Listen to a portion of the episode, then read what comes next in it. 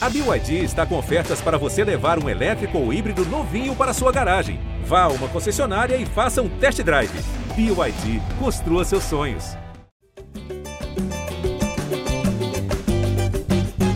GE Flamengo na área, começando mais um podcast aqui, a resenha dedicada a todo torcedor rubro-negro, edição 335, ao vivo, no GE, no YouTube, no TikTok, na Twitch também, depois em áudio aí, em todos os aplicativos que a galera sempre acompanha a gente. Eu, Jorge Natan, tô aqui junto com o Taiwan Leiras, nosso setorista, também o Arthur Mullenberg vai chegar para nossa resenha, porque a gente tá é, se preparando, né, para comentar o jogo contra o Fluminense, quinta-feira, decisão na Copa do Brasil, o jogo de volta das oitavas de final, mas também vamos abordar aí o jogo de sábado, em que o Flamengo empatou com o Cruzeiro, mais um jogo aí sem conseguir vitória, com muitas críticas dentro e fora do clube, dentro e fora do time, enfim, vai ser bastante movimentado. Vou começar com o nosso Taiwan.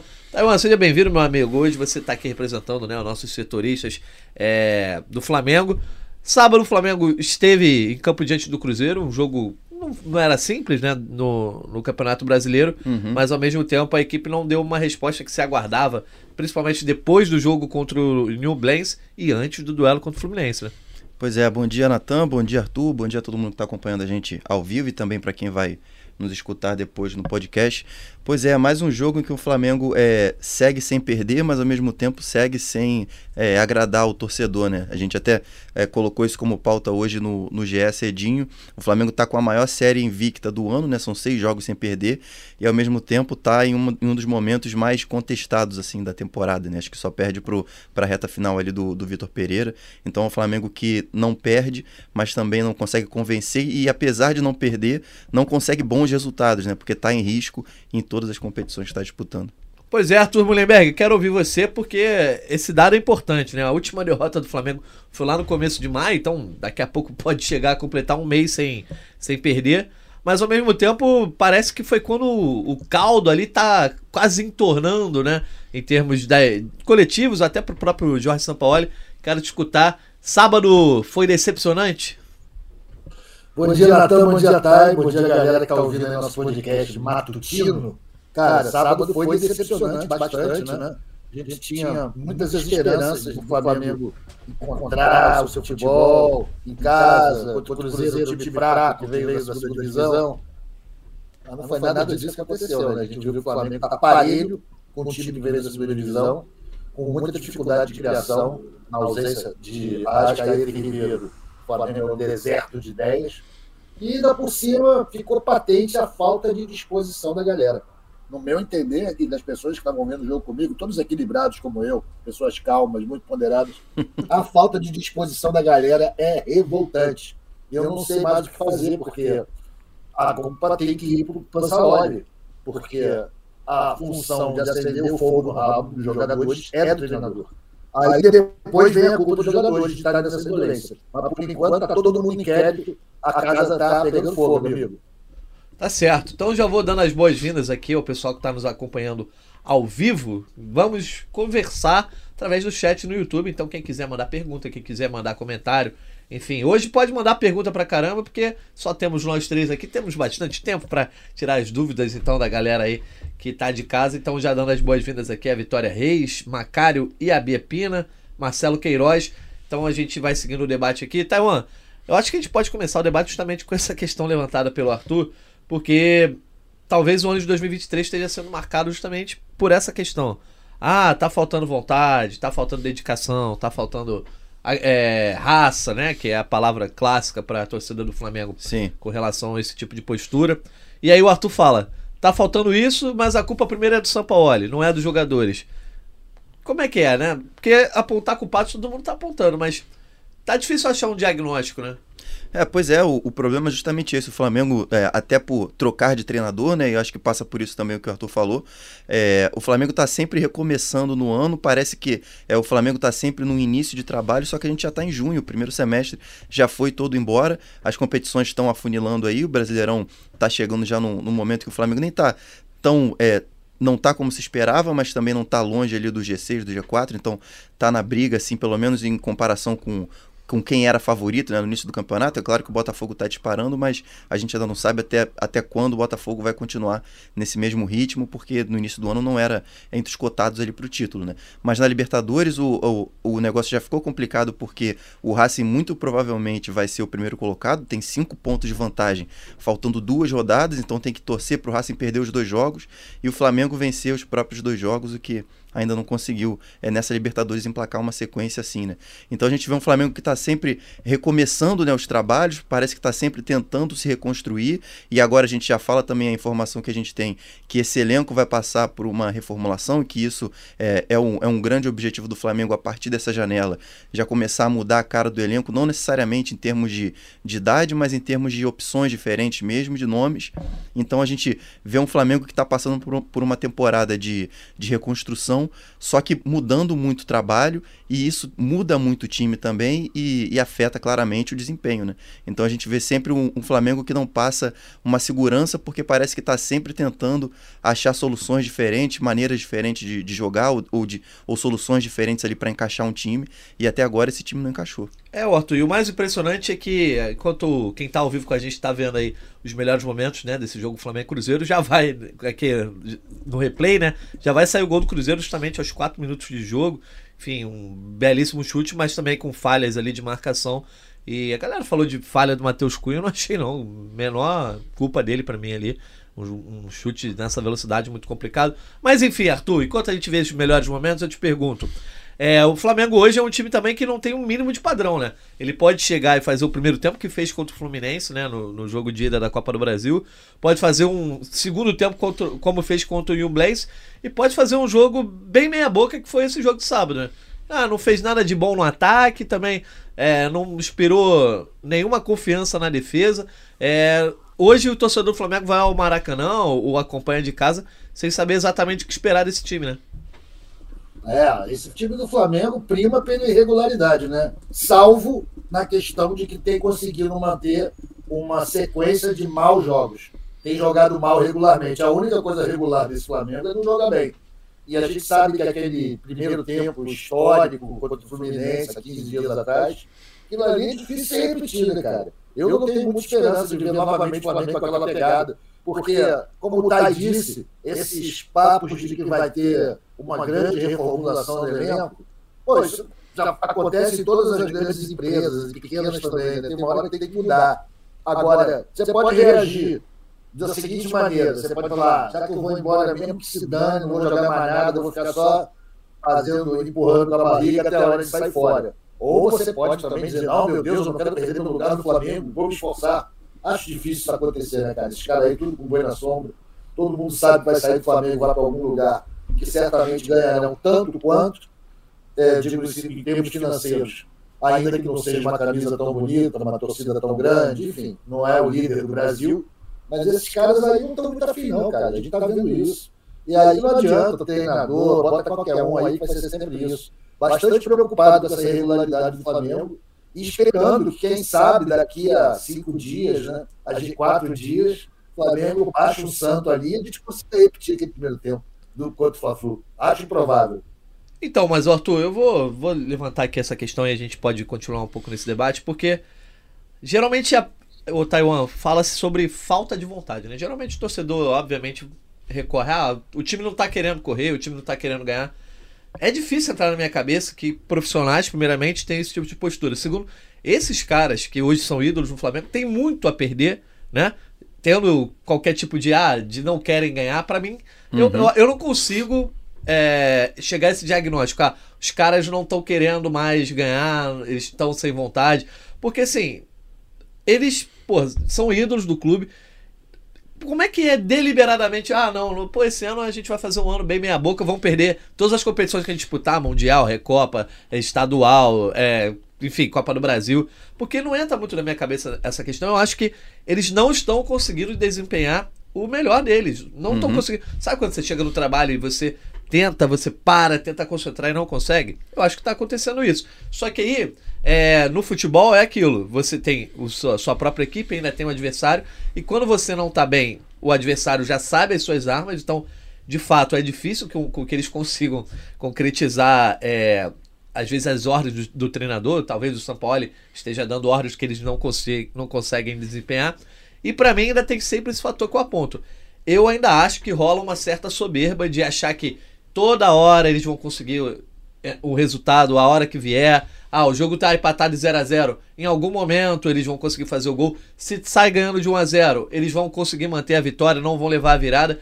E eu acho que é mais essa chave em termos de ter que colocar o pé no chão para entender o nível de hoje, do que muito mais de ah, tá faltando vontade, os caras estão deliberadamente querendo que os resultados ruins venham, porque para mim não faz sentido. Os caras quererem ser cobrados em aeroporto, não poderem sair no shopping, quererem perder, por exemplo, sair numa reformulação aí, deixarem de jogar no, no dos maiores clubes do Brasil, uhum. com a uhum. maior torcida do Brasil, com um salário muito bom, um clube com estrutura. Eles têm muito mais a perder do que a ganhar, tendo qualquer tipo de postura assim, é. De falta de vontade. Então eu acho que é mais uma questão de não estão conseguindo desempenhar bem o trabalho, porque também hum, talvez não tenham feito o diagnóstico de que o Flamengo hoje não é mais aquele time de, do ano passado. Sim. É, pois é, e, e, eu também eu concordo com você, Falei obviamente. pra caramba, mas desculpa, nem te perguntei nada. Sim. Né? mas a gente continua aqui o, o debate. É, é, justamente o que você falou, Natan, assim, e é, é ruim para todo mundo se o jogador tiver esse tipo de postura. Eu acho que não, não passa pela cabeça de ninguém, assim, acho que depois da, do, do calor do momento ter passado, né? A cabeça esfriar. É claro que o torcedor, na hora da, da raiva, fala muita coisa, mas a gente parando aqui para analisar com um pouquinho mais de calma, não é um argumento que faz sentido, faz muito mais sentido a gente olhar por outro ponto, né? Que é justamente é, esse elenco que já que já está é, desgastado em muitos sentidos e que se desequilibrou até pela idade de alguns jogadores e por algumas opções que foram, que foram embora. E aí a gente vê, por exemplo, o time titular não tem uma idade tão avançada assim, mas a gente vê os jogadores do elenco que, que poderiam um pouco mais e que poderiam dar outras opções, esses sim já estão um pouco mais desgastados, caminhando ali para um fim de carreira. A gente fala de Felipe Luiz, fala de Davi Luiz, fala de Vidal e por aí vai. Então o Flamengo está querendo essa reformulação, pelo menos é o que a gente ouve, né? justamente para isso, para dar essa oxigenada, não necessariamente na média de idade do time titular, porque não é tão alta assim, mas dar uma oxigenada nas, nas opções que o, que o treinador pode ter, justamente porque esse elenco de hoje não é é, no estilo é, condizente com o treinador que veio antes e que já foi demitido, e esse é um dos motivos pelos quais também não rendeu muita coisa, além da própria postura dele, dos, dos momentos que ele não conseguiu ser competente. E esse elenco também não está encaixado 100% no estilo de jogo do treinador atual, que é o Sampaoli. Então, o Flamengo está querendo reformular para dar, um, dar um, um, uma cara diferente né, para esse elenco e para oxigenar também o que vai nesse sentido, assim, porque são jogadores que já ganharam tudo no Flamengo, são jogadores, é óbvio, que querem ganhar ainda mais, mas que já estão muito acostumados com, com eles mesmos e com uma maneira de jogar que o Flamengo já não joga hoje, né? Então, essa oxigenada que vai dar com, com a reformulação que a diretoria pretende fazer, está prometendo fazer, que a gente precisa ainda ver se, se vai ser colocado em prática a partir de julho, né, quando abre a janela, também tem a ver com isso, tem a ver com, com o Flamengo dar esse respiro novo e de conseguir arranjar um jeito novo de vencer, porque o jeito que vinha até o ano passado, já a gente já vê que, que já não está conseguindo mais sustentar, né? Exatamente, Arthur. Eu te pergunto, porque assim, é, o torcedor tem toda a liberdade sempre, você aqui é a voz da torcida, justamente para falar e dar voz ao que as redes sociais dizem, as, as, arquibancadas. Mas eu acho que acaba sendo, de repente, uma muleta muito fácil falar sobre vontade, né? Porque eu acho que o futebol hoje tem tantas camadas que você resumir tudo a os caras querem ou os caras não querem, acaba sendo muito simples. Eu acho que, na verdade, eles ainda, o, o, o time do Flamengo, a comissão técnica, o clube no geral, ainda não entendeu que se fizer da mesma forma que foi feito ano passado, por exemplo, pode não ser mais o suficiente para ganhar o que ganhou no ano passado. Né? De repente tem que mudar o caminho, tem que mudar o, o método para que o resultado seja diferente. Né?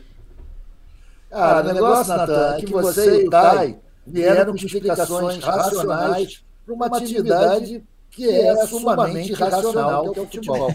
É óbvio que os jogadores não querem perder, é óbvio que eles querem ganhar o máximo possível, porque isso é bom para a carreira deles, porque quem joga, quem pratica qualquer esporte, prefere ganhar do que perder. Tudo isso é muito óbvio. E um reducionismo meio idiota, você resumir tudo à vontade. Mas acontece quando você vê o jogo, você vê o que está acontecendo, você vê falta de vontade, você vê falta de disposição. Eu, no sábado, eu achei que o time estava muito acomodado. Com exceção do Wesley, o seu voluntarismo da idade, sempre muito afim de tudo.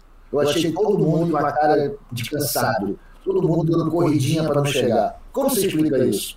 Já que todos têm essa ambição de ganhar tudo, o Flamengo é o topo da profissão no Brasil, é o clube que todo mundo quer jogar, com as melhores condições, né? tanto financeiras quanto a estrutura física e tudo mais. Os jogadores do Flamengo não estão chegando lá.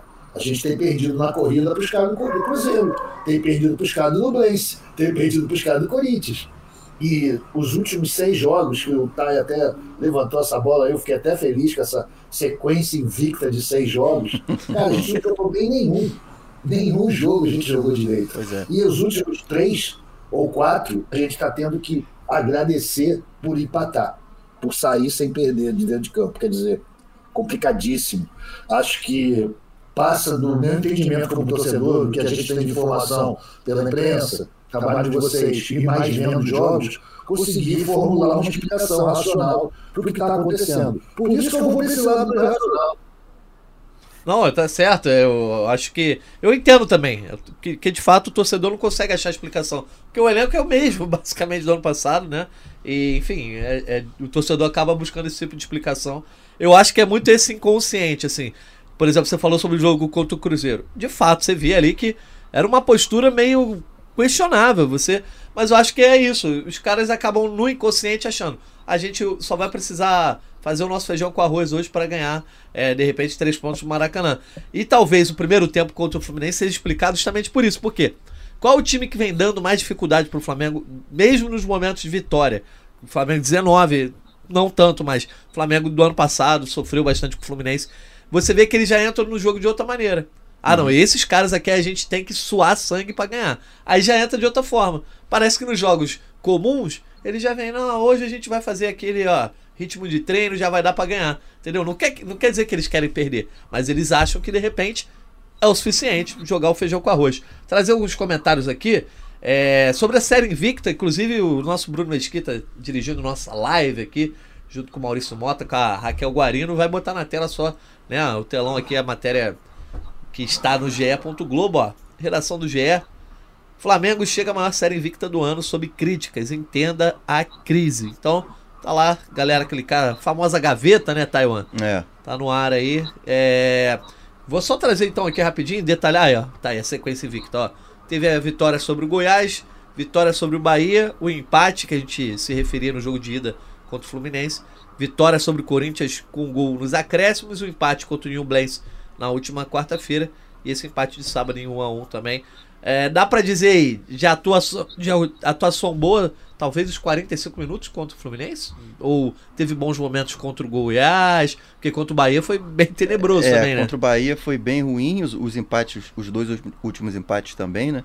Eu acho que só dá para destacar mesmo é o primeiro tempo contra o Fluminense. E aí bate também na, na tecla que a gente estava falando aqui, né? Que confunde às vezes muito a cabeça do, do torcedor sobre, sobre essa questão né, de falta de vontade. Porque como, como um time que faz o primeiro tempo que fez contra o Fluminense, faz um segundo tempo bem pior e faz esses jogos também em volta aí que a gente já destacou, que você já comentou, Natan, também é ruins, né? E foi o que o Fabrício Bruno falou também na saída de campo, a gente deve ouvir ele daqui a pouco. É, e aí a gente bate, acho que muito mais. O torcedor fica batendo nessa, nessa tecla de, de falta de vontade, de uma possível é, falta de compromisso do, dos jogadores, porque é, olha para esses jogos e fala, ah, quando eles querem, eles jogam, mas não é isso, né? É, eu acho que é muito mais uma falta de, de concentração, e aí o Fabrício Bruno e outros jogadores já falaram, né, nessa falta de constância. Eu acho que passa mais por uma falta de concentração que esse time, por ainda não estar tá encaixado, por ainda não estar tá certinho, esse time não consegue ter e não consegue repetir uma atuação boa como teve, por exemplo, contra o Fluminense, até mesmo durante a partida, né? não consegue manter isso para além de 45 minutos muito bons, e aí chega no segundo tempo com uma vantagem numérica por praticamente o segundo tempo inteiro e não consegue fazer um gol no Fluminense. Então Exato. o Flamengo que está buscando um pouco mais de regularidade não consegue ter, né? Aí o torcedor fica sem entender mesmo. Ô Arthurzão, já a gente vai ouvir aí essa sonora do Fabrício Bruno, que eu vou querer o seu comentário também. Antes, só trazendo os comentários da galera aqui, ó. Vinícius Lisboa, te mandando um abraço dizendo: acompanho desde os tempos de Urublog, Arthur Mullenberg. Então, um abraço pro Vinícius Lisboa aí, ó. Valeu, Vinícius. o Tripa Seca falando que o Botafogo. É, é, comentário sobre o líder do, do campeonato, o Botafogo é cavalo paraguaio. Te dá aqui espaço para a zoeira do Tripa Seca também. Enfim, é, o Matheus Alves dizendo que a condição física dos jogadores não permite o Flamengo enfocar em todas as Copas ao mesmo tempo, que isso tem que ser analisado com carinho. De fato, o calendário vai ser um problema e a gente vai acabar falando sobre isso bem ou mal depois do jogo contra o Fluminense, né? O Gilvan Santos. Natan, é nítido que o time morre no segundo tempo e parece que a parte psicológica está pesando quando o time tem que correr atrás do resultado. Depois a gente chega com mais comentários aqui. É, podemos botar então a sonora do Fabrício Bruno, porque é, na saída de campo aí contra o Cruzeiro, nesse empate, o Fabrício Bruno para para falar com o Richard Souza, né, nosso repórter aqui da TV Globo, e ele dá uma declaração bem sincera, como aliás tem sido né, constante, né, Taiwan? O Fabrício Bruno tem sido um porta-voz ali do time. E vamos ouvir, depois a gente comenta então o que, que o Fabrício Bruno falou. Fabrício, dia desses, depois do Fla-Flu, né, o melhor jogo do Flamengo apontado com o Sampaoli, o Gabriel falava de constância. E desde então o Flamengo não conseguiu repetir aquele desempenho. O que explica essa queda de rendimento, Fabrício? Especialmente, por exemplo, hoje no primeiro tempo para o segundo caiu demais o rendimento do Flamengo. Cara, falar em constância, é... a gente precisa ter mas não é só falar. A gente tem que ter, manter a constância no nosso ritmo de trabalho. É, é, o que eu cobro lá dentro. A gente não pode fazer um grande jogo como fizemos no Fla-Flu e depois a gente fazer três jogos com todo respeito de merda, né? A gente não consegue, não consegue ter a constância. A gente mantém o ritmo primeiro tempo, uma sequência boa, mas aí no segundo cai um pouco e isso é uma coisa que a gente se cobra para a gente manter esse ritmo durante os 90 minutos. É trabalhar, cara. É, Pedir perdão ao torcedor, eu sei que o torcedor vem e espera é, uma vitória num sábado desse. Muita gente é, tira com medo dentro de casa para vir nos assistir jogar e o mínimo que eles esperam é a vitória. E não aconteceu, peço perdão. Mas ao mesmo tempo conto com eles aqui quinta-feira na decisão contra o Fluminense na Copa do Brasil, que torcedor é muito mais do que importante pra gente, é o nosso 12 segundo jogador que empurra o nosso time. Esfriar a cabeça, ter tranquilidade, saber que não está tudo errado e seguir, seguir trabalhando em busca dessa constância que a gente muito fala, mas não, lá dentro a gente não apresenta ela durante 90 minutos. Obrigado, Fabrício. Bom, então tá aí a declaração do Fabrício Bruno. O Arthur, é o famoso gabarito, né? A análise do Fabrício. É, o Fabrício foi extremamente sincero, né, cara? É até raro a gente ver um jogador fazer isso. É claro, com ressalva que isso aqui é um podcast católico, o cara usando essas palavras, mas tudo bem. Eu acho que ele está certíssimo. E eu pergunto para. Assim, eu gostaria de perguntar para o Fabrício, né? Ele não vai responder, logicamente, a pergunta retórica. Será que todo mundo pensa como ele? Será que todo mundo tem consciência de que está deixando a desejar? Porque talvez alguns jogadores estejam achando que estão fazendo o suficiente. E voltando só para encerrar aquele assunto sobre a percepção de falta de vontade, cara, é, é muito fácil para quem está de fora, para o torcedor, confundir ou a, atribuir falta de vontade a um problema que pode ser físico. Né? Pode ser que esse time esteja pregado uhum. a uma tabela exigente, um jogo atrás do outro, pouco treino, se bem que não é o único time do Brasil que está com essa tabela apertada. Está todo mundo tem vários times aí que estão passando pelo mesmo problema e se saindo melhor. Agora, o Fabrício, absolutamente consciente. Eu espero que esse, consiga esse pensamento não esteja restrito a ele, que outras pessoas no elenco pensem da mesma maneira. Eu estou preocupado, sabe, gente? Porque o, o São Paulo na coletiva no sábado. Muito desanimadinho. Tipo, pô, tô tentando, esses malucos não querem. Essa é a minha leitura, lógico, né? Com a minha doença. É, quando, quando o cara, o treinador está motivando, está sem tesão, fica mais, mais difícil, né? O, o Taiwan e as coletivas do São Paulo chamam a atenção justamente porque ele tinha uma análise muito assertiva, eu acho que nas primeiras, uhum. e de repente já não está sendo tão assertivo agora quando ele analisa, porque às vezes ele fala que o time jogou bem, o time não jogou bem, e eu fico sempre olhando também. Até as perguntas acabam sendo quase que repetidas todas as coletivas, porque os problemas em campo são é, os mesmos, né? É, os jogos, se, os jogos parece que se repetem, né? São adversários diferentes, mas o Flamengo vai mostrando é, problemas que são os mesmos, né? Independentemente do adversário. Então acaba que é, acho que o São Paulo tenta talvez encontrar com outras palavras uma explicação que ele já tentou dar e, e ainda não conseguiu, mas enfim, não é na na coletiva que ele vai resolver isso, né? Ele vai resolver mesmo no, no, no campo de treino, principalmente no campo de jogo. Mas sobre o Fabrício, a gente estava falando sobre essa declaração forte, né? Que não foi a primeira dele, ele, ele, ele tá costumando, né, tá colocando a cara, né, como a gente costuma falar, nesses momentos difíceis assim, é, uma, é um dos jogadores que que tem aparecido para dar explicações em, em momentos é, é, delicados do Flamengo, né? Porque dentro do vestiário mesmo, ele tem sido uma liderança, uma nova liderança né, para esse ano. Ele ganhou a posição de titular nesse ano. É, na minha opinião, é o, é o melhor zagueiro do time. Não que, não que os zagueiros sejam um ponto alto assim do, do Flamengo nessa temporada. Né? A gente já falou em vários episódios aqui sobre alguns problemas da defesa. Mas entre as opções de hoje, até porque o Léo Pereira passou um bom tempo lesionado, teve uma instabilidade durante o ano. O Davi Luiz não está bem, o Rodrigo Caio pouco joga, né? o Pablo nem se fala e por aí vai. Então o Fabrício acho que tecnicamente é o melhor zagueiro do, do Flamengo hoje e também em termos de, de, liderança ele tem sido um jogador muito importante e uma nova voz assim. A gente está falando desse Flamengo que está tentando se reformular, está né? tentando colocar uma uma nova cara e está tá tentando trazer novos jogadores para esse elenco. E isso acarreta em novas lideranças, até porque muito, muitos dos medalhões estão é, ameaçados né, para o ano que vem. Né? A gente não sabe quem vai renovar ainda. Tem muita gente que está no último ano de contrato que o Flamengo ainda não procurou e está decidindo, está avaliando caso a caso quem fica, quem, quem é, faz sentido receber uma proposta de renovação e quem não, quem não faz sentido receber. Então o Fabrício está aparecendo nesse, nesse contexto todo, né? Como uma nova liderança no vestiário, um cara que tem uma voz ativa e que é um dos principais. É, é, uma das, um dos principais nomes ali na hora até de fazer cobranças, esse, esse tipo de coisa. Então é um, um, novo líder aí que o Flamengo está ganhando no elenco. É, e o, o Arthur comentou, né? Ah, será que a cobrança está sendo feita entre todos eles? Eu acho que se o Fabrício, né, já tá chegando ao ponto de usar essas palavras publicamente, é porque no vestiário o tom já foi, deve ter sido muito mais profundo. Ah, com certeza. Porque para justamente, né, ele extravasar publicamente dessa forma. E aí a gente se questiona justamente sobre isso, né?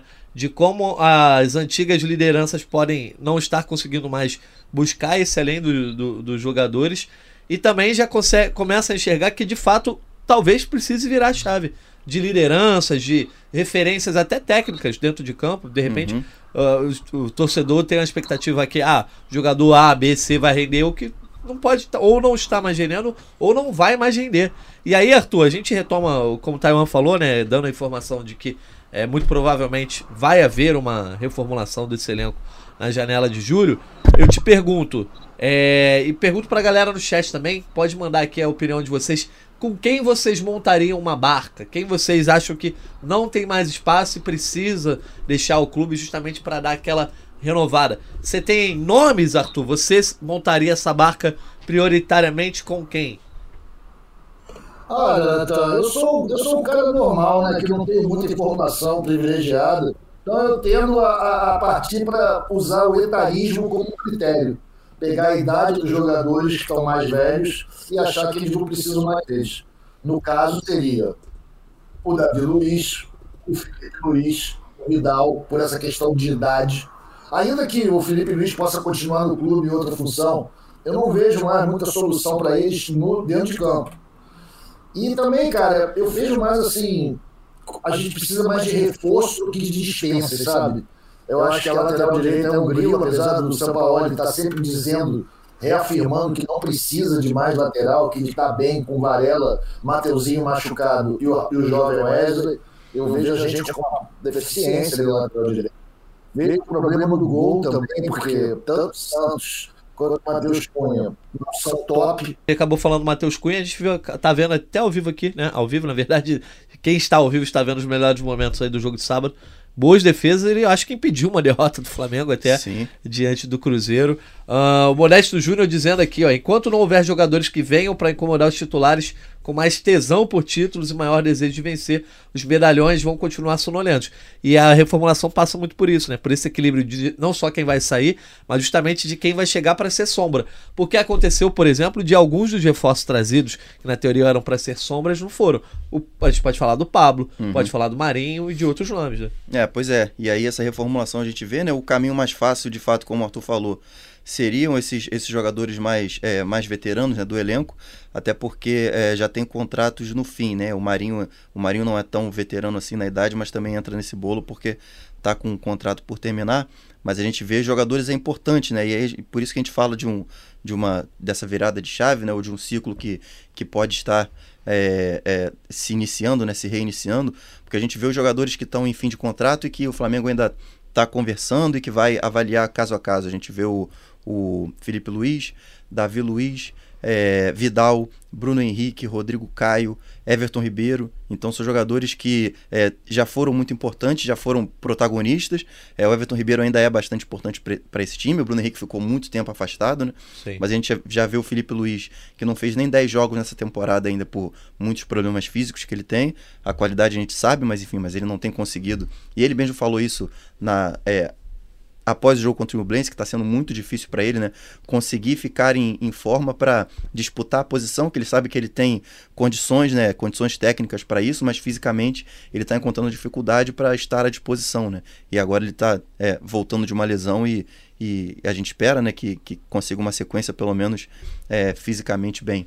E, e, os outros jogadores que estão chegando mesmo, parece, né, no fim de ciclo Vidal, é difícil que continue. O Davi Luiz já tem uma, uma questão da, da cláusula contratual que ele pode ativar, ou o Flamengo, né? A gente não vê é, no momento essa, essa intenção do Flamengo de fazê-lo, a gente não sabe é, até que ponto também o Davi vai querer ficar mais uma temporada ou não.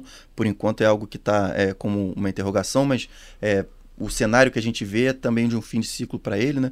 Mas ele chegou aos, aos 20 jogos com, com 45 minutos, pelo menos, é, nessa temporada, o que já ativa uma renovação de mais um ano para 2024, né? Então a gente tem que ver como é que vai ser essa situação dele, se ele vai querer ou não. Não é algo automático assim, né? É uma cláusula que pode ser ativada. Mas dá direito a ele. É, né? dá direito a ele ou ao, ou ao clube fazer isso mas é, tem que ver se vai ser da vontade dos dois ou não, e é algo que pode ser negociado, né? Não necessariamente é algo que tem que ser assinado a partir de agora, e o Davi Luiz saiu já do Maracanã com um novo contrato pro, com o Flamengo, não é assim que funciona. Entendi. Trazendo aqui o comentário do Daniel Lucas Marchon, Flamengo liberou o João Gomes, mas não conseguiu trazer outro que tivesse essa mesma pegada de velocidade e marcação. Sempre teve problema defensivo, mas os volantes é, davam conta. Uh, o Adalberto dizendo: Sou fã de vocês. Infelizmente, o que eu vejo é um time acomodado e que quer a vontade dele seja sempre prioridade. Não quer saber de ajuda. Não querem saber de ajudar o técnico. Querem derrubar. É, essa opinião do Adalberto Almeida aí, né? Uh, o Herli Carreiro lembrando que o Flamengo poupou os titulares em dois jogos da Libertadores, falando sobre planejamento. E a galera opinando sobre a tal da barca, né? Da tal da reformulação. Guilherme Toco dizendo que colocaria Marinho, Davi Luiz e Vidal, né, para sair do clube. O Tripa Seca, Vidal, Rodrigo Caio, Davi Luiz, Felipe Luiz, Vi, Vidal de novo, Marinho, Santos, Hugo, botando aqui, vai ficar sem goleiro em Tripa Seca, vê lá. Uh, Vinícius Lisboa, Marinho tem que liderar a barca, meu medo é ele errar o caminho e acabar voltando. Pessoal, não, não pega leve não, ó. Paulo Antônio, Vidal, Davi Luiz, Felipe Luiz, Marinho Santos, Pablo, Rodrigo Caio, Gilvan Santos, basicamente os mesmos nomes. Pablo, Marinho, Davi Luiz, Rodrigo Caio, Vidal, Felipe Luiz, Hugo Souza. Enfim, a galera tá basicamente aí falando os mesmos nomes. É, isso a gente vai conferir mais para o meio do ano. E a gente depois, na reta final, vai falar. Você acabou falando sobre o Felipe Luiz. Ficou mais complicado para ele ainda que agora ele é tem a sombra de um jogador de seleção brasileira, né? É, depois, é, pois é. Quer falar logo sobre isso? Depois a gente fala sobre o jogo contra o Fluminense. Bota no telão então pra gente aí, nosso Bruno Mesquita, ó. Em meia crise do Flamengo, Ayrton Lucas consolida bom momento com convocação. O Ayrton Lucas foi uma das novidades aí da convocação do Ramon Menezes para os amistosos da seleção brasileira em junho. Foi chamado aí como uma das opções para lateral esquerda, primeira vez que ele é chamado.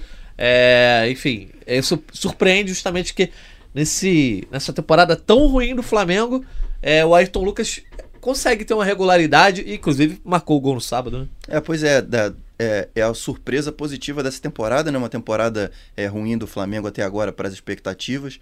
E, e a gente vê é, alguns jogadores que, que mantêm assim um, um, rendimento, né? Apesar de, de não ter tanto brilho assim, mas mantém números bons. Por exemplo, Pedro, que tem uma média de gols ainda é, bem, bem significativa nessa temporada. Mas o Ayrton é, é a novidade positiva, né? Pedro, que o Pedro faz gol, a gente sabe já está acostumado. Né? O Ayrton é a novidade positiva dessa temporada, justamente porque ele subiu de rendimento, mesmo com o Flamengo é, tendo troca de treinador, tendo uma, atuações inconstantes, né? Ele foi um, uma das poucas é, peças ali regulares desse ano do Flamengo que está bem é, errático, né? Vamos dizer assim. Então, é, foi premiado de fato com essa convocação, uma convocação que eu acho que, que é merecida para um teste, né? Porque são, é, são amistosos contra, contra, é, contra Guiné e Senegal, se eu não me engano. Isso. Então é, é um teste para ele, uma primeira convocação que premia esse bom momento. Ele antes só, só tinha sido convocado para sub-20 em 2016, se eu não me engano, e também pro, ele fez parte do é, da preparação para os Jogos Olímpicos de Tóquio, mas não foi convocado para os Jogos em si, né? Só fez parte de alguns Jogos preparatórios, então é um início né, de, de trajetória dele com, com a camisa da seleção. Arthur Mullenberg, beijinho é seleção. Cara, beijinho seleção eu acho até com méritos. Agora, a gente não pode esquecer de comentar, galera, que hoje em dia uma convocação para a seleção brasileira já não tem o mesmo efeito que tinha outrora, né? Hoje em dia a própria torcida do time do cara convocado não gosta, porque sabe que significa desfalque, que o cara não vai jogar um, dois jogos. Mas para ele, parabéns, acho que é meritório. Ele está jogando futebol mesmo e é o melhor jogador do Flamengo nessa temporada até agora. É o cara que tem mais botado disposição, tem jogado com muita vontade. E até com o risco de estourar o cara, né? O cara que mais joga, né? Talan já fez essa matéria aí umas semanas atrás. Uhum. Ele é líder, aí o cara que mais joga. Enfim, eu fico feliz por ele, vou ele brilhar. Agora, que negócio? Aí o cara vai, aí arrebenta de coisas amistosas. O que, que vai acontecer? Aí você dá uma proposta da Europa na minha. Então, por isso que hoje você não quer saber muito de seleção brasileira, não. A seleção brasileira é atrás de vida. e além de tudo, ele tá fazendo gol também, né, o Ayrton, né? Pois é. Já chegou a sete, já chegou a seis gols na temporada. É. Olha só, nessa terra quase arrasada do Flamengo em que Ayrton Lucas se destaca a ponto de ir para a seleção brasileira, a temporada vai correndo, o Flamengo tá vivo na Copa Libertadores, apesar de ter dois jogos importantes a serem feitos em casa, com um tom certo ameaçador, né, a classificação. Na, no Campeonato Brasileiro, caiu para a sétima colocação, 13 pontos, agora está a 8 do Botafogo, que lidera com 21. O Palmeiras, que é o rival clássico do Flamengo, está vendo a tabela aqui no telão. O Palmeiras tem 16, está apenas 3 do Flamengo. É, e é como o Taiwan falou, a gente não sabe até onde vai essa grande campanha do Botafogo, se vai disputar o título ou não. Os rivais diretos, de repente Palmeiras e Galo, estão perto. Uh, mas o fato é que o Flamengo venceu quatro jogos e perdeu três, né? Empatando um. Então tem um aproveitamento aí em torno de 50%, né? Um pouco mais. Uh, e é uma campanha que não enche os olhos. E ainda tem a Copa do Brasil. E aí eu vou falar com o Arthur Mullenberg, porque é negócio de clássico, né? Arthur Mullenberg, quinta-feira o Flamengo pode ter um jogo que pode transformar a sua temporada, porque pode passar pelo Fluminense, que já também não vive o momento que vivia há duas, três semanas, né? Vem numa sequência ruim. Uh, mas bem ou mal, ganhou do Flamengo na final do campeonato estadual. E agora tem esse jogo na Copa do Brasil, só um vai para as quartas de final. O Flamengo pode ver o calendário de repente ser aliviado em caso de eliminação, mas uma crise abateu o clube, né? Uma, uma eliminação diante do rival, a torcida já está com a, a cota de impaciência estourando, né? O balde quase transbordando. Sim. E aí, Arthur Mullenberg, eu te pergunto: esse jogo de quinta-feira, há algum otimismo? O 0 a 0 no primeiro jogo transformou essa segunda partida na grande final, né? Tudo que aconteceu lá na primeira partida ficou para trás. A única diferença é que o Felipe Melo não estará do outro lado, porque ele foi expulso. Mas para essa quinta-feira, teu sentimento rubro-negro aí, ah, você acha que vai acontecer algo fora da curva? Ou você acha que vai ser esse rame-rame? Tá com medo, tá apreensivo, tá otimista? Qual é o sentimento aí do nosso voz da torcida? Olha, Natan, medo não. Medo não, porque ao contrário do que foi quando saiu esse sorteio, e que o Fluminense era o melhor time da América Latina, e que o Flamengo jamais vai chegar, que azar que deu no sorteio, todo aquele papo, tudo isso acabou. A gente está vendo aí agora, até no brasileiro, a gente está na frente do Fluminense. Em duas semanas, a estabilidade natural do futebol brasileiro faz essas coisas. E acho que a gente também tem que ir devagar na análise do brasileiro. A gente está vendo como os times são estáveis a gente só jogou 20% do campeonato, ainda tem 80% para ser jogado, tudo pode acontecer. Na Copa do Brasil, especificamente no caso do Flamengo, se passar, vai dar um alívio muito grande. O Flamengo vai se livrar de um rival tradicional, que a gente nunca tinha pego na Copa do Brasil, e principalmente vai se livrar de um time chato, que andou perturbando a gente nas duas últimas temporadas, que a gente não tem conseguido ganhar. E a gente viu, tanto pelo jogo de quarta-feira, de terça-feira, né, há 14 dias atrás, quanto pelo desempenho no brasileiro, que o Fluminense não é bicho-papão nenhum. É um time com um elenco curto, com um treinador que nunca ganhou nada, se não fosse o Vitor Pereira, continuava zerado, e que o Flamengo tem amplas condições de vencer. Resta saber se vamos ter a mesma pegada, a mesma disposição que exibimos nos primeiros 45 minutos. Se o Flamengo jogar com vontade, com a vontade que a torcida exige, a famosa raça que você já citou hoje no começo do programa, o Flamengo vai passar. Vai passar porque tem melhores motivos, tem mais elenco, tem mais estrutura e está mais acostumado a vencer também, né? Está mais acostumado a ir mais longe nessas competições de mata-mata. E eu acho que o fator que vai ser determinante vai ser a torcida na arquibancada. A gente vai ser dominante no estádio, o jogo é o mando do Flamengo, a torcida já esgotou os ingressos há muito tempo. E se o time entrar com vontade, a torcida reage muito bem e incentiva muito. Foi o que aconteceu no primeiro Porém, jogo, né? Exatamente. Agora, se o time entrar de prega presa, pezinho de rato, aí, meu irmão, a torcida acaba sendo, se voltando contra o time. Porque a reclamação vem, a corrente é fortíssima. Mas eu vejo com esperança, eu estou indo para o Maracanã amarradão. Se eu pudesse, eu ia agora para pegar o melhor lugar. Aí vou ter que quinta-feira, jogo às 8 da noite, horário complicado. Mas eu vejo o Flamengo com uma boa chance de vencer esse jogo, cara. Não estou com medo, eu já tive há tempos atrás, acreditando em tudo que sai na mídia e vendo o futebol o Fluminense estava jogando. Eu estou vendo o futebol, futebol Fluminense caiu muito. O elenco deles é muito curto. Uma, duas contusões ali acabam com os times caros. É, cabe ao Flamengo fazer valer sua maior estrutura agora. Ganhar no grito, no peso, na camisa, na tradição, no orçamento. Não importa. Usa a arma que for para vencer o rival e partir para uma quarta de final da Libertadores. Quarta de quarta de final de Libertadores, que pode ser até mais fácil. Copa do Brasil. Porque, Souza, acho que o Mengão vai ganhar. Boa. Copa do Brasil, Artuzão. Libertadores é outro esquema. É, o, o Taiwan, no sábado a gente viu o Flamengo basicamente com um time que de, de repente é o time ideal para muito torcedor, tirando né, a, a ausência o, da Rascaeta. Exatamente. Você tem, teve o Matheus França ali, mas de repente o Arrascaeta entrando, porque nas laterais o Wesley e Ayrton Lucas são os titulares hoje mesmo. Uhum. Na dupla de zaga, Léo Pereira e Fabrício Bruno. Até o Matheus Cunha entrando no gol era o pedido de muita gente. Sim. Na frente, Pedro Gabi, uh, com meio de campo com o Pulgar, Thiago Maia e Gerson. Uh, notícias para quinta-feira. Já tem alguma, algum tipo de atualização? O Arrascaeta vai estar tá à disposição? É, tem algum tipo de atualização ou ainda a gente vai saber nos próximos dias? É, eu ia falar isso agora, até aproveitando a, a pergunta do, do Felipe aqui que botou no chat. Boa. Justamente com essa preocupação, né, sobre o Arrascaeta e o Everton Ribeiro. E, assim, a gente não vai cravar que o Everton Ribeiro tá fora porque é um jogo decisivo e, e alguma zebra pode acontecer, né? Mas se ele for para esse jogo é, é, realmente vai ser realmente muito surpreendente porque a lesão dele não foi simples a, a previsão inicial que a gente tinha ouvido para a recuperação dele era de três a quatro semanas então é, é bom o torcedor não contar com o Everton Ribeiro para esse jogo. Diferente do Arrascaeta, que ele foi testado, o Arrascaeta sente dores, né? Ele não foi. É, ele não está nessa fase de recuperação de lesão como tal tá o Everton Ribeiro.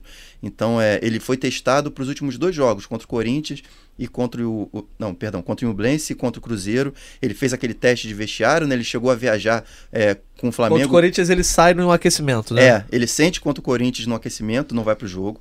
Aí contra o Nublense ele viaja, é, faz o teste ali, aquele último teste de vestiário, né? E o Flamengo decidiu por cortá-lo da partida. Ele não ficou nem no banco contra o Nublense. Ele fez esse mesmo teste também um pouco antes de, de jogar contra o Cruzeiro no dia do jogo.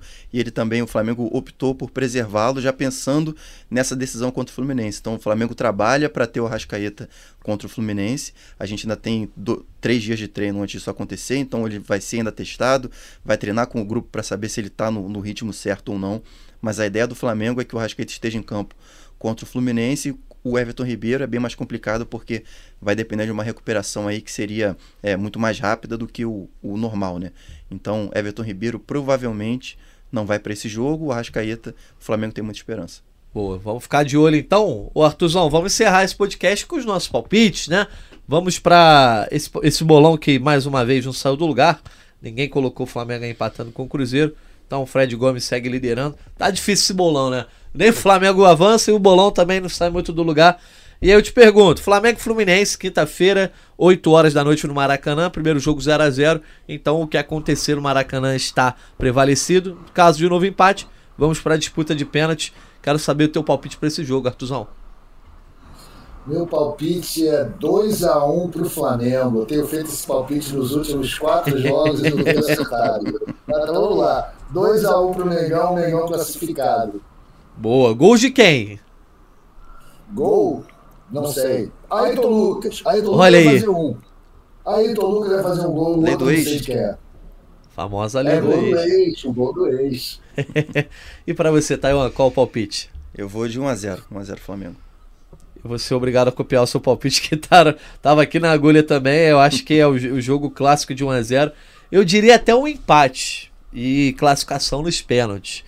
Mas eu vou É. poupar, vou poupar os corações rubro-negros desses palpites. Oh, Eu vou botar esse 1 a 0 aí, gol do Ah, Ayrton tudo é bom pra ninguém isso. O torcedor morre do coração, o repórter fica lá trabalhando É, que nem um maluco. Exatamente, estamos fazendo faz hora não, extra. isso Tempo não. normal, por favor. Isso aí, melhor, melhor ser resolvido logo. Então a gente vai ver quinta-feira aí é, o Flamengo enfrentando o Fluminense pela Copa do Brasil. E a gente, obviamente, vai estar aqui na sexta-feira. Eu não vou estar, porque o Arthur Mullenberg eu já tinha uma viagem planejada para São Paulo antes desse jogo ser marcado. Não, sabia que o jogo ia passar para quinta. Então na sexta-feira aqui, alguém vai estar no comando. Nosso amigo Fred Gomes já, coma- já comandou aqui outras vezes. De repente ele vai comandar aqui. Mas eu vou tentar participar, mandar um videozinho, alguma coisa. Esperamos que com classificação rubro-negra. Só dando uma última passada no chat aqui, ó. É, Felipe Pombo. É, bom dia, eu acredito que essa situação no Flamengo se passa muito pela ausência do Arrasca e do Everton Ribeiro, que são os mais criativos. Ele perguntou sobre a situação física e o Taiwan já atualizou. O Paulo Antônio, o Felipe Luiz ensinou muito a Ayrton Lucas. Acho que ele tem muito potencial para jogar na seleção, elogiando aí, né, nosso beijinho que marcou um gol no sábado. Ahn, Gustavo Gil falando, falando para colocar um jogador na barca tem que ter bons substitutos, de fato, isso acaba sendo primordial. E para encerrar aqui, a gente ainda tem o comentário, ó, Tripa Seca falando que Pedro e Gabigol não podem jogar juntos. É, Rafael Silva. Ah, não, é que a galera tá se tro- trocando farpas no chat, né? Sempre fica aqui os rivais zoando. Enfim, é isso. Ah, Daniel Moreira, achei aqui o comentário dele. Manda um alô pra velha guarda da torcida rubro-negra aqui de Fortaleza. Então, um abraço aí pro Daniel e pra velha guarda, torcida rubro-negra aí de Fortaleza. Ah, o Tripa Seca dizendo que se for pros pênaltis, o remédio dele já tá pronto. Arthur Mullenberg, então vamos pro destaque final aí. É, nesse GE Flamengo 335, um pouco mais cedo na segunda-feira. Todo mundo teve que né, tomar um cafezinho reforçado. Isso aí, galera. Pô, um abraço para você, Natan, Taiwan. Um prazer sempre estar aqui com vocês. Galera que está assistindo, pessoal do backstage aí, o Mesquita e a Raquel. E eu, eu, na ausência do Fred, eu vou fazer esse destaque final aqui com três abraços muito especiais. Boa. Para o senhor Zico, para o senhor Leandro, para o senhor Adílio, que hoje comemoram 40 anos do nosso tricampeonato brasileiro, conquistado no Maracanã no 3 a 0 contra o Santos. Esses três feras marcaram os gols, um jogo incrível, um recorde de público, a, a obra-prima de despedida do Zico antes de ir para a Itália. Muito obrigado, meus craques, muito obrigado, Zico, muito obrigado, Leandro, muito obrigado, Adílio. Vocês são realmente um exemplo que persiste ao longo dos anos. Nesses 40 anos do seu tricampeonato, não poderia deixar de dar os parabéns. Um grande abraço para vocês e muito obrigado. Valeu, Artuzão. Um abraço. É sempre bom encerrar falando de coisa boa, né? Um abraço para você, então. Taiwan Leira, seu destaque final aí nesse GE Flamengo 335. É, vamos lá, o destaque final, vou botar pro, pro Pedro, porque é o artilheiro do Flamengo na temporada, né? Fez muitos gols, mas já tá há três partidas sem marcar, vai jogar contra o ex-clube, então acho que é a principal esperança aí do Flamengo de, de conseguir essa classificação, acho que vai passar também pelos pés dele, e pegando o, gancho do, do Arthur também, né?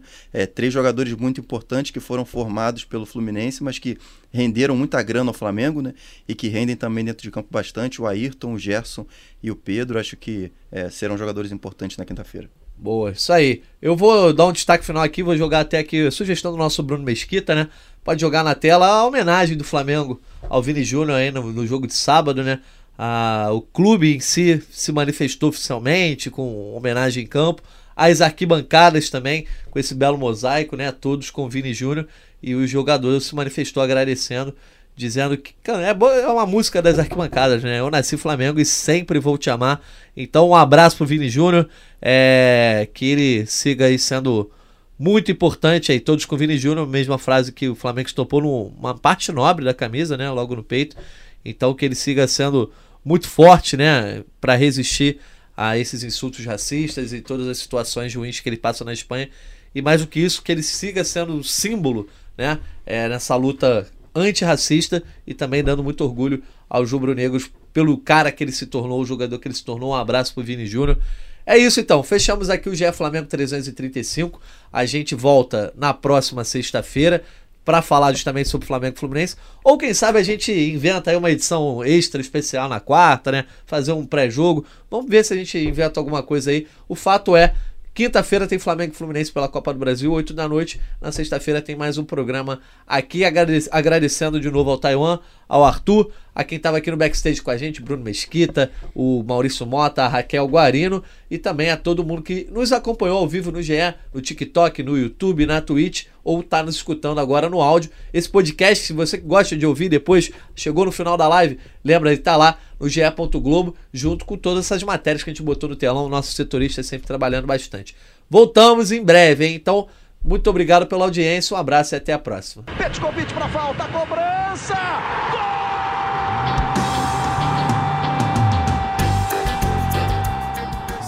Quem? Do rubro-negro, da nação, é o GE Flamengo.